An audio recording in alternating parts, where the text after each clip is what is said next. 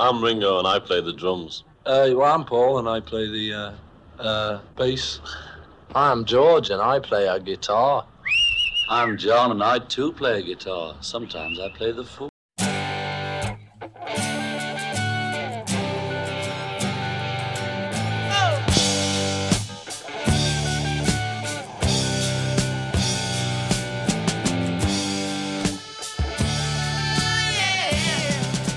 Discologie, une émission sur l'histoire du rock par Jones et Dame. Bonsoir à tous, c'est Discologie, une heure pour découvrir ensemble un album phare de l'histoire du rock. Discologie, c'est tous les mardis soirs de 21h à 22h. Salut Dame Salut Jones Discologie, pour cette semaine, c'est donc parti avec comme première rubrique le trésor caché.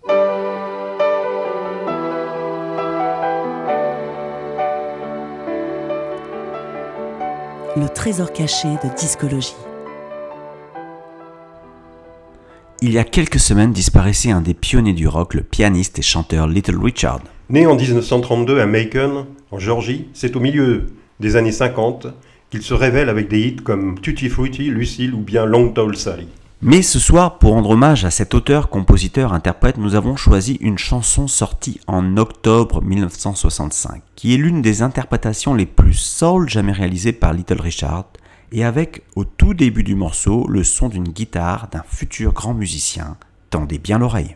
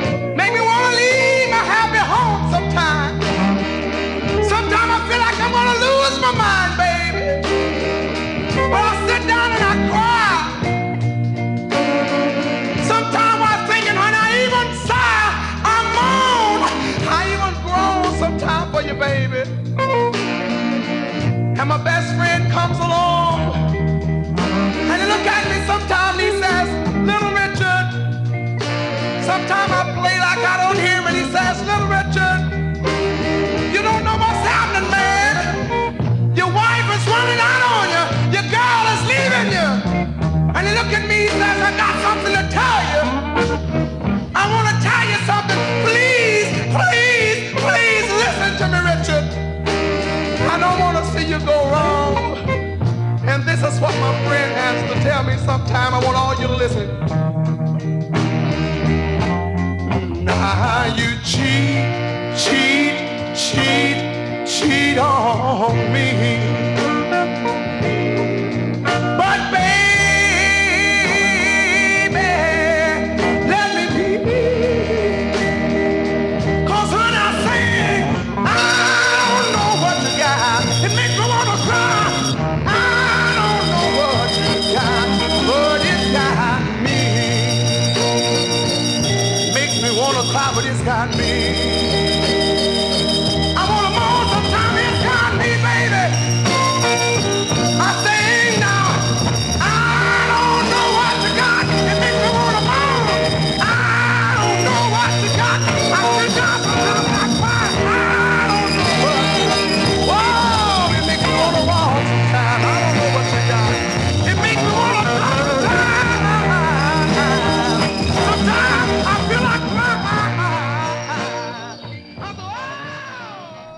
C'était I Don't Know What You Got de Little Richard, accompagné avec un certain Maurice James, qui n'est autre que le futur Jimi Hendrix.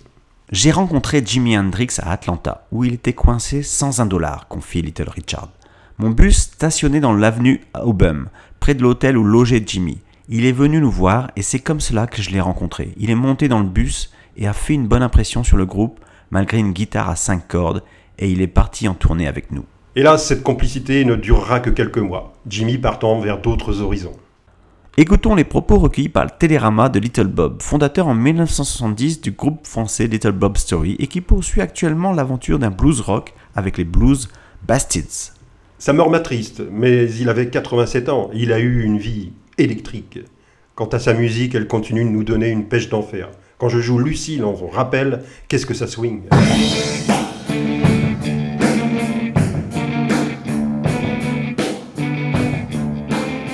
L'album phare de discologie. Little Richard a eu également une influence sur notre groupe de ce soir, qui vient de Berkeley, tout près de San Francisco.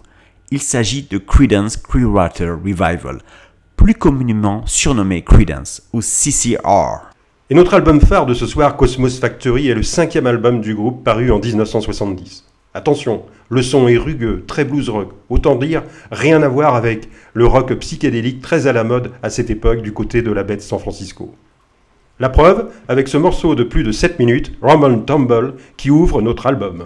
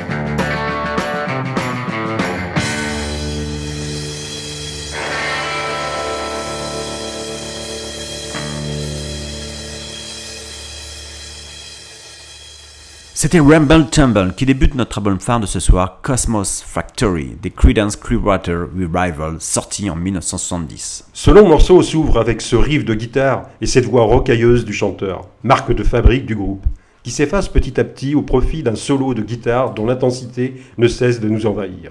On nous reproche de faire une musique facile, trop facile, raconte John Fogerty leader du groupe, dans une interview donnée au magazine français Best en 1970. Mais c'est délibérément que nous faisons une musique simple, nous jouons de la beat music avec très peu d'instruments, juste ceux de base. Effectivement, le groupe se compose du génial songwriter, chanteur et guitariste John Fogerty, de son frère aîné Tom, lui aussi à la guitare, du batteur Doug Clifford et du bassiste Stewart Cook.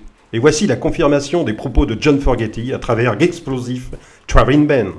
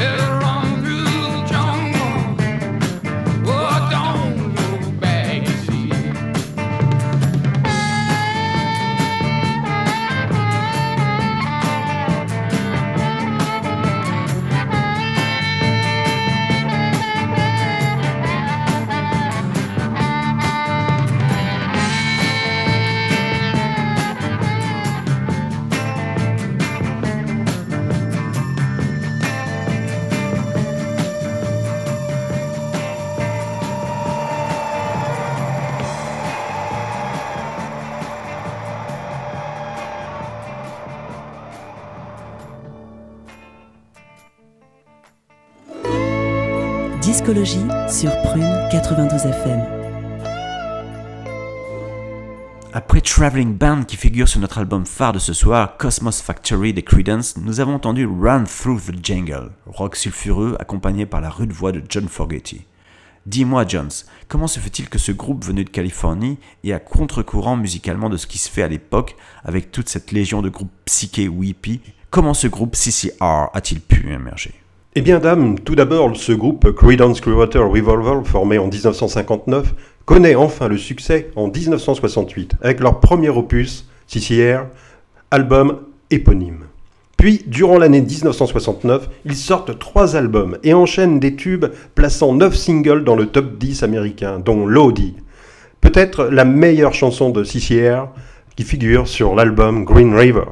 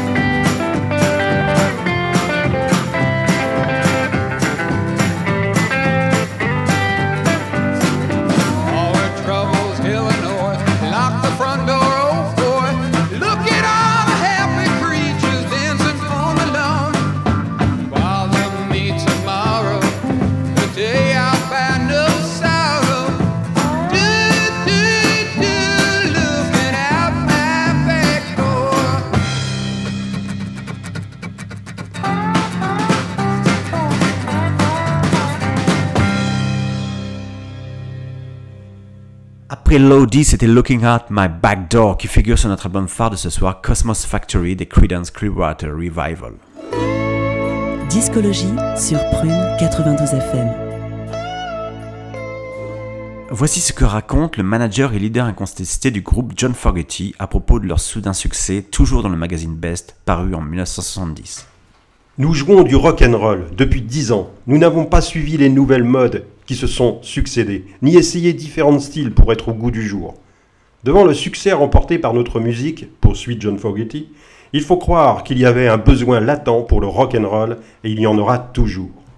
Et le Californien précise à propos de ses influences rock sudistes teintées de country et de vieux blues de la Nouvelle-Orléans. J'ai rêvé toute ma vie de vivre dans le Sud. Tous les grands artistes de cette musique sont venus de Memphis ou de Louisiane, enfin des rives du Mississippi, en tout cas. Des chanteurs comme Muddy Waters ou Howlin' Wolf m'ont fait sentir combien il était bon de vivre là-bas, au bord du fleuve.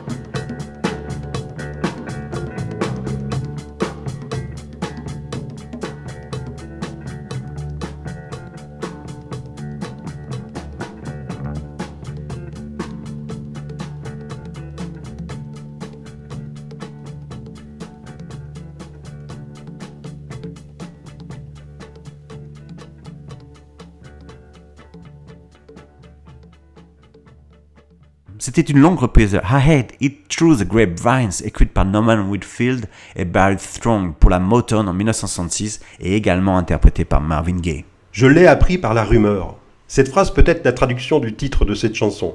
Le succès des Creedence est aussi dû à cette ambiance rageuse, revendicative que certains titres insufflent parfaitement et qui sont en phase avec le vent de contestation qui soufflait sur la jeunesse américaine de l'époque, comme ce morceau Up Around the Bend.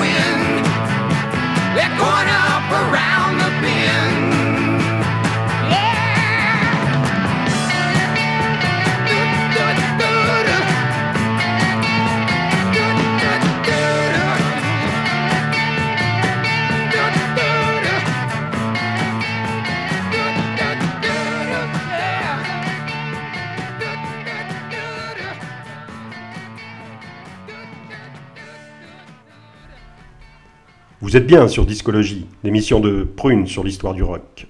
Terminons l'exploration de notre album phare de ce soir, Cosmos Factory du groupe Creedence Clearwater Revival, sorti en 1970 par cette balade envoûtante Would Stop the Rain, qui évoque la désinformation et la confusion qu'entretiennent les hautes sphères du pouvoir. On pense ici à l'administration Nixon pendant la guerre du Vietnam.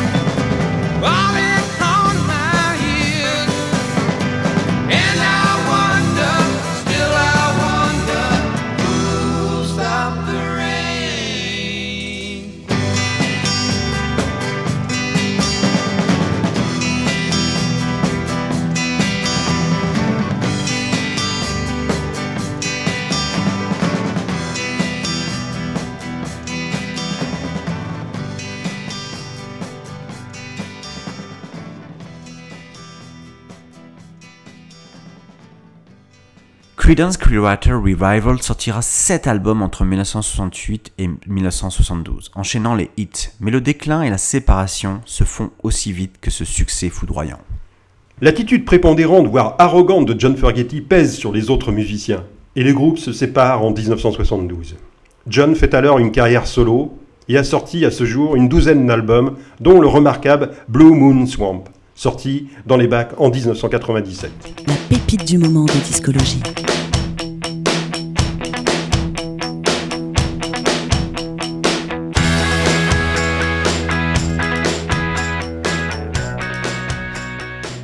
En 2019, Creedence Clearwater Revival refait surface en acceptant enfin la publication, pour la première fois et en intégralité, de leur concert donné 50 ans plus tôt au festival de Woodstock. En effet, Jones, le groupe est l'une des principales têtes d'affiche de ce festival et aussi l'un des plus gros cachets, 10 000 dollars. Michael Lang, l'un des organisateurs du festival, déclare Quand j'ai imaginé ce festival, j'ai tout de suite voulu sécuriser trois groupes, et Creedence en faisait partie. Le groupe était programmé à 21h. Hélas, c'était sans compter le concert interminable du Grateful Dead, groupe californien adulé par le mouvement hippie qui jouait avant eux, et qui, légèrement défoncés, ont longuement cherché leurs amplis. C'est donc après 1h du matin, devant un public passablement épuisé pour toutes sortes de raisons, que Creedence entame son concert et interprète ce morceau de plus de 10 minutes. Et c'est notre live de ce soir. Ladies and gentlemen, to continue, please warmly welcome with us Credence Clearwater Revival.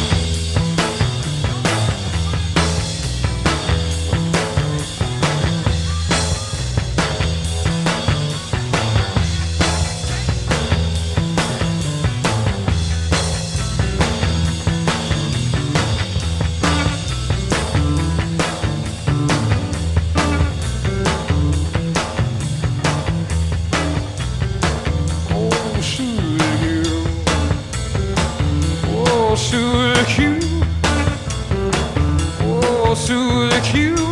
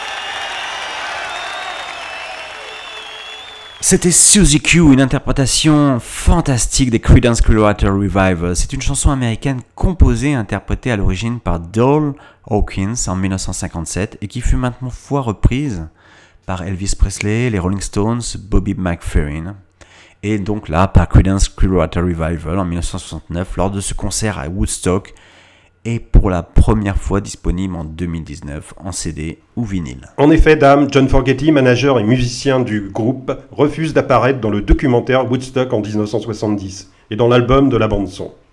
À l'époque, raconte-t-il en toute humilité, nous étions le meilleur groupe du monde après les Beatles, et je n'avais pas besoin qu'on nous voie foirer notre prestation à cette heure tardive où le public ne réagissait plus. Faut dire que la longue prestation du Grateful Dead avait endormi 500 000 personnes à moitié nues. Notre tâche a été de les réveiller avant l'arrivée de Janis Joplin.